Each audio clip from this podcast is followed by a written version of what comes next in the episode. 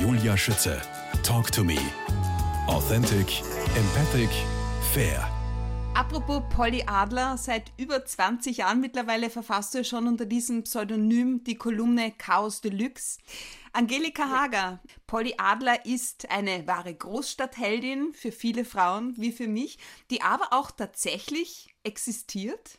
Hat? Also Polly Adler, denn die, die Frau, von der ich mir den Namen geklaut habe, die gab es wirklich. Das war eine Puffmutter in New York äh, der 20er Jahre, die auch äh, während der Prohibition meiner absolut vergötterten Lieblingsschriftstellerin Dorothy Parker im Hinterzimmer in dickwandigen Kaffeetassen Whisky gereicht hat, den sie irgendwo am Schwarzmarkt natürlich besorgt hat. Und äh, der Namen, über den Namen bin ich irgendwann mal gestolpert und mir gedacht, boah, das ist ein cooler Name und ich wollte eine Kunstfigur kreieren und ich wollte, ich fand das irgendwie spannender, eine, eine Figur zu kreieren, auch weil es ein super Schutzwahl ist und man kann viel frecher sein, als wenn man da jetzt mit dem eigenen Gesicht rausschaut. Man kann Wahrheit vermischen mit Erfundenem und quasi so einen Realitätscocktail äh, zaubern. Und äh, ich liebe diese Kolumne. Ich schreibe sie wahnsinnig gern. Mhm. Was schenkst du gerade aus? Parfum? Das Parfum der Selbstironie? Ich glaube, prinzipiell ist Selbstironie, das Parfum der Selbstironie sollte jede Frau auf ihrem Nachtkästchen stehen haben, schreibe ich immer wieder, äh, dass man in Distanz zu sich selbst geht und dass man sich selbst auch nicht zu ernst nimmt. Ich meine, wenn man zum Beispiel auf Instagram schaut, wie diese ganzen Influencerinnen und äh, Selbstdarstellerinnen sich wahnsinnig ernst nehmen und äh, in ihrer streberhaften Bemühtheit dem Rest der Welt ein total schickes, beneidenswertes Leben vorzuturnen, dann denke ich mir, Kinder, geht's ein bisschen runter vom Gas, ihr seid hart am Rand der Lächerlichkeit, oft auch schon drüber. Und deswegen finde ich Selbstironie, besonders in einer Altersgruppe, in der ich mich befinde, ist ganz wichtig. Ja? Weil nichts ist schlimmer als äh, diese Frauen, die eine Schlacht zu schlagen versuchen, die sie niemals gewinnen können. Also die dann äh, versuchen, äh, die 50, Anfang 60, wie 30-Jährige rüberzukommen. Und dann sage ich immer, wow, ein Gesicht an so vielen Frauen, die schauen ja alle gleich aus. Und es ist eigentlich traurig. Ja? Mhm. Es ist traurig, weil es immer was Verzweifeltes hat und es ist sicher nicht sexy, wenn man wie ein kleiner Alien durchs Leben rennt. Wenn du nicht gerade ausschenkst, schenkst du deinem Publikum auch gerne ein, ob mit Nymphen in Not, mit Kerls, deinem aktuellen Buch oder auch, und damit sind wir jetzt in Bad Fürslau gelandet, im Thermalbad Fürslau auf der Seebühne des Grünen Beckens, dem schwimmenden Salon. Frau Festivalleiterin. Zur Eröffnung am 3. Juli gab es Champagner in der Luft. Als nächstes am 24. Juli gibt es Hochmeier-Style und am Ende, am 22. August, gefährliche Liebschaften?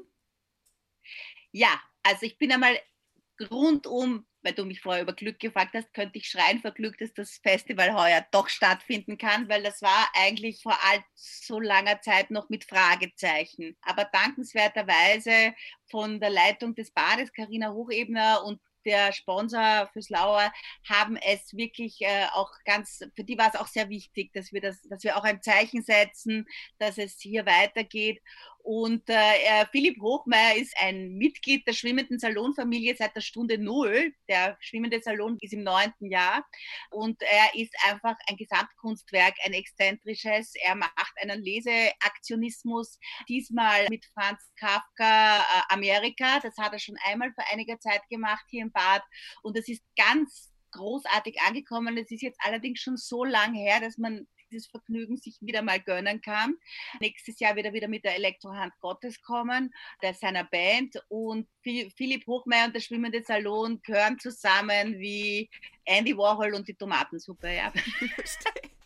Den Abschluss des Festivals wird der 22. August mit äh, Michael Mertens und Maria Happel, ein kongeniales Duo, zuletzt zu sehen gewesen im Akademietheater in UNESCOs Stühle, äh, immer ausverkauft, immer umstürmt. Und da, nachdem ich beide kenne und nachdem beide sehr gern äh, hierher gekommen sind, machen wir das auch heuer. Und sie werden wirklich Glenn Close und John Malkovich, die ja das damals gespielt haben in der Verfilmung, Parole bieten, bin ich überzeugt davon. Das ist der Abschluss des heurigen Festivals und äh, ich bin schon wieder fleißig am dran denken, was 2021 passieren wird. Apropos Parole, Kerls ist kein Ratgeber, sondern ein Reiseführer von dir durch die männliche Psyche. Was darf ich mir darunter vorstellen?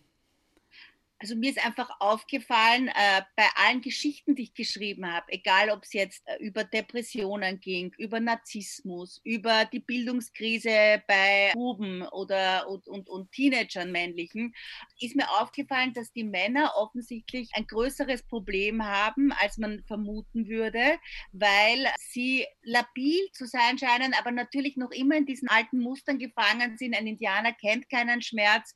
Ich muss sozusagen meine Gefühle unterdrücken drücken, um wettbewerbsfähig zu bleiben. Und äh, da bin ich dann äh, hineingestiegen in die Forschung und bin auf unglaubliche Dinge gestoßen, auch wie Männer anders Depressionen empfinden, wie äh, schwierig es ist für Männer aus bildungsfernen Schichten überhaupt heute im Beruf Fuß zu fassen und gleichzeitig was für Aggressionen das wiederum schürt. Also es ist eine, es ist ein Buch gewesen, wo ich gerne einen zweiten Teil wieder schreiben würde, weil das Thema so spannend und einfach auch wirklich diskussionsnotwendig ist. Weil ich sage, wir haben keinen Kampf der Geschlechter, wir uns, den, uns Frauen geht es nicht besser, wenn es den Männern schlechter geht. Mhm. Äh, wir müssen uns einfach an den Tisch gemeinsam setzen und uns auf Augenhöhe begegnen lernen. Auf Kerls folgt Restfett, Angelika Hager. Also Restfett, ja. Restfett ist ein Stück, das ich gerade für den äh, Verlag von Michael Niavarani äh, und Georg Hornzel geschrieben habe, Schulz und Schirm. Es ist eine Komödie, die auf Erlebnissen persönlichen basiert. Denn ich gestehe, nicht nur der ehemaligen Kanzlerin, auch ich musste einmal den Führerschein abgeben. Ich geniere mich heute dafür. Es bleibt unter noch, uns. es bleibt unter uns. Und ich bin damals in eine Nachschulung gegangen. Also das ist sozusagen die mildere Variante, weil es wurde mir der Führerschein, glaube ich, nur einen Monat weggenommen. Und man musste einen Tag verbringen und hat mit anderen Menschen, denen es genauso ergangen ist, und man hat da quasi erzählt, warum man trinkt und wieso man quasi in diese Situation gekommen ist. Und man wurde konfrontiert mit Fotos von Unfällen und Verletzten und so weiter. Und ich habe dann irrsinnig mitgeschrieben in diesem Seminar. Und der Lehrer hat immer gesagt, also der Seminarleiter hat immer gesagt, na, Sie sind aber auch ganz fleißig. Ich habe gesagt, ja, das das muss ich mir alles merken.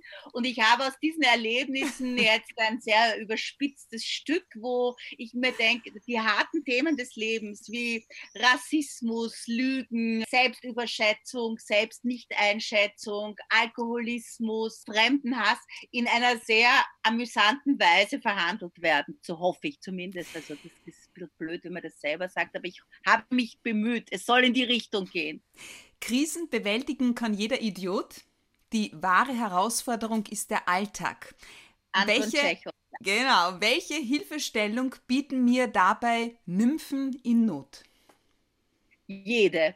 Also Nymphen in Not ist ja quasi ein äh, Projekt, das aus den Polyadler-Kolumnen entstanden ist. Wir hatten bei einer Buchpräsentation vor mittlerweile, glaube ich, fast sechs Jahren, habe ich mit verteilten Rollen Kolleginnen, Freundinnen eingeladen, aus den Kolumnen zu lesen. Und das war ein so ein Erfolg, weil das so tolle Schauspielerinnen auch waren und sind, dass Thomas Kratzer vom Rabenhof gesagt hat, erst Mädels, das müsst ihr weitermachen, das ist ein Wahnsinn, es seid ein Wahnsinn. Na gut, dann haben wir äh, quasi Amurhatsche gemacht. Dann habe ich wirklich ein bisschen Pause gemacht, damit das Publikum wieder hungrig wird. Und dann habe ich Nymphen in Not geschrieben und das ist entstanden aus einer total skurrilen Situation, wo ich mit Petra Morsem fürs Lauer Bad nachts geschwommen bin und aus irgendeiner Eingebung heraus habe ich immer gebrüllt, Nymphe in Not, Nymphe in Not, ja. Und da haben wir gedacht, eigentlich ein super Titel.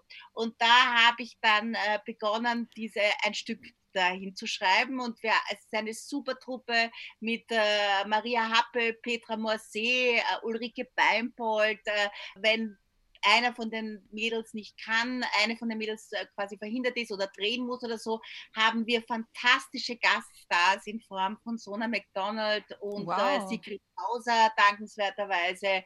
Also, und es ist eine, eine, eine alle haben ein, eine große Freude und empfinden das als großes Glück, miteinander auf der Bühne stehen zu können. Und ich muss sagen, mein schönstes Kompliment ist, dass die an der Kasse vom Rabenhof manchmal sagen, du, die kommen die Leute nach der Vorstellung und kaufen schon wieder für die nächste Vorstellung Karten und gehen selber noch einmal rein, weil sie sagen, sie amüsieren sich so, es ist so erleichternd. Und äh, weil du gesagt hast, äh, du schenkst ein, ja, wir sind die Barsieger im Rabenhof, weil unser wunderbarer Barbetreiber sagt, nicht einmal bei Stermann und Grissemann wird mehr getrunken am Abend als bei uns am Vormittag. Also ich sage immer, wir nennen die Vorstellung auch betreutes Trinken und ich sage dann immer beim Stand-up, Leute, beim Tatort sind wir alle wieder nüchtern, es ist super. Angelika Hager, Nymphen sind per Definition anmutige, weibliche Naturgottheiten zarte, natürliche Schönheiten der Gestalt, Bewegung und Haltung. Wo fängt Anmut an? Wie würdest du Schönheit definieren? Das ist, das ist jetzt gemein, Julia, dass du dein Wikipedia geschnüffelt hast, weil zart ist bei mir wirklich ein bisschen daneben. Äh, äh, natürliche Schönheit äh, sicher auch nicht. Ja? Äh, also ich bin nicht gebotox oder irgendwas, aber quasi man braucht schon ein bisschen äh, äh, Maquillage, damit, wenn man ins bebaute Gebiet geht. Aber ich fand einfach die Idee mit diesen Nymphen einfach lustig, daraus so eine, eine theatralische Show zu machen und äh, es könnten jetzt auch Faune oder Kobolde oder was auch immer sein, aber wir waren natürlich alle sehr happy, besonders äh, meine wunderbare Kollegin und Freundin Petra Morsee, dass wir ungestraft im Nymphenkostümen über die Bühne in unserem Alter toben können, ohne dass wir mit Zwangsjacken überwältigt werden. Das ist natürlich ein wahnsinniger Luxus und ein Privileg. Und wir lieben es in unseren kleinen Glitzerröckchen wie Kinder zum Fasching. Ich sage immer, Beruf, wenn ich äh, ausfüllen muss, Beruf, Doppelpunkt Dauerfasching, ja. und wenn wir da drüber toben dürfen und das ist einfach, also ich bin schon total ausgehungert und freue mich wahnsinnig, wenn es im Herbst wieder im Rabenhof losgeht und hoffentlich auch in Niederösterreich haben wir auch ein paar Termine. Also ich bin voll der Vorfreude. Menschen erforschen verbindest du mit deinem Job, Angelika Hager, in erster Linie. Dein Lebensmotto lautet schöne Tage sammeln. Woher kommt diese Einstellung? Also Copyright Karl Fuß, ein Freund von mir, ich glaube, ich bin jetzt in einem Alter, wo man sagt, ein bisschen habe ich meine Hausaufgaben gemacht. Es ist auch ein bisschen Erntezeit. Man kann sich auch entspannter zurücklehnen und muss nicht mehr dauernd aufzeigen, Herr Fässer, Herr Fässer, ich weiß was oder ich kann was. Ja, also das fällt ein bisschen weg, was sehr angenehm und sehr ähm, entspannend ist. Und jetzt denke ich mir, und schöne Tage ist jetzt nicht, dass man in der Sonne liegt und nur in die Luft schaut, auch, aber nicht nur. Ich habe einfach das Glück, dass ich verschiedene Berufsspielwiesen mir erarbeitet habe, an denen man sehr leicht sehr viele schöne Tage sammeln kann, durch Begegnungen, durch Dinge, wo man Menschen beglücken kann. Also für mich ist es ein großartiges Gefühl, wenn ich, egal ob nach dem schwimmenden Salon oder nach den Nymphen in Not, die glücklichen Gesichter des Publikums sehe, die mir so quasi so wohlwollend zunicken, um mir zu signalisieren, ja, hat passt für mich, hat passt, ja. Und das sind, ja, das sind schöne Tage sammeln, ja. Und Freunde, Freunde sind, ich bin Single, äh, du wirst jetzt sagen, kein Wunder. Äh, nein, wirst du nicht sagen, weil dein höflicher Würdest du bei mir auch sagen, wahrscheinlich. Aber für mich sind Freunde natürlich wahnsinnig wichtig und ich habe wirklich einen wunderbaren Grundstock an den unterschiedlichsten Menschen über die Jahre äh, haben sich da Dinge, Verbindungen entwickelt. Lustigerweise muss ich sagen, während Corona haben sich äh, äh, Freundschaften, die lange stillgelegt waren oder sozusagen eher auf Sparflamme gelaufen sind, wieder reaktiviert, reanimiert und sind zu einem neuen Erblühen gekommen. Also da, Freunde sind extrem wichtig. Und dann ist natürlich wichtig, dass mein Kind sich äh, halbwegs, äh, dass, der, dass es der gut geht. Und also in Kürze kannst du sie auch wieder in deine Arme schließen. Ja, Gott sei Dank. Angelika Hager, ich wünsche dir noch viele schöne Tage, nicht ganz uneigennützig, auch noch ganz viele schöne Kolumnen von dir. Danke. Ich sage Dankeschön für deine Zeit und alles Gute gerade für den schwimmenden Salon noch bis 22. August im Thermalbad für Slau. Angelika, schönen Sommer. Dir auch, Julia, vielen Dank.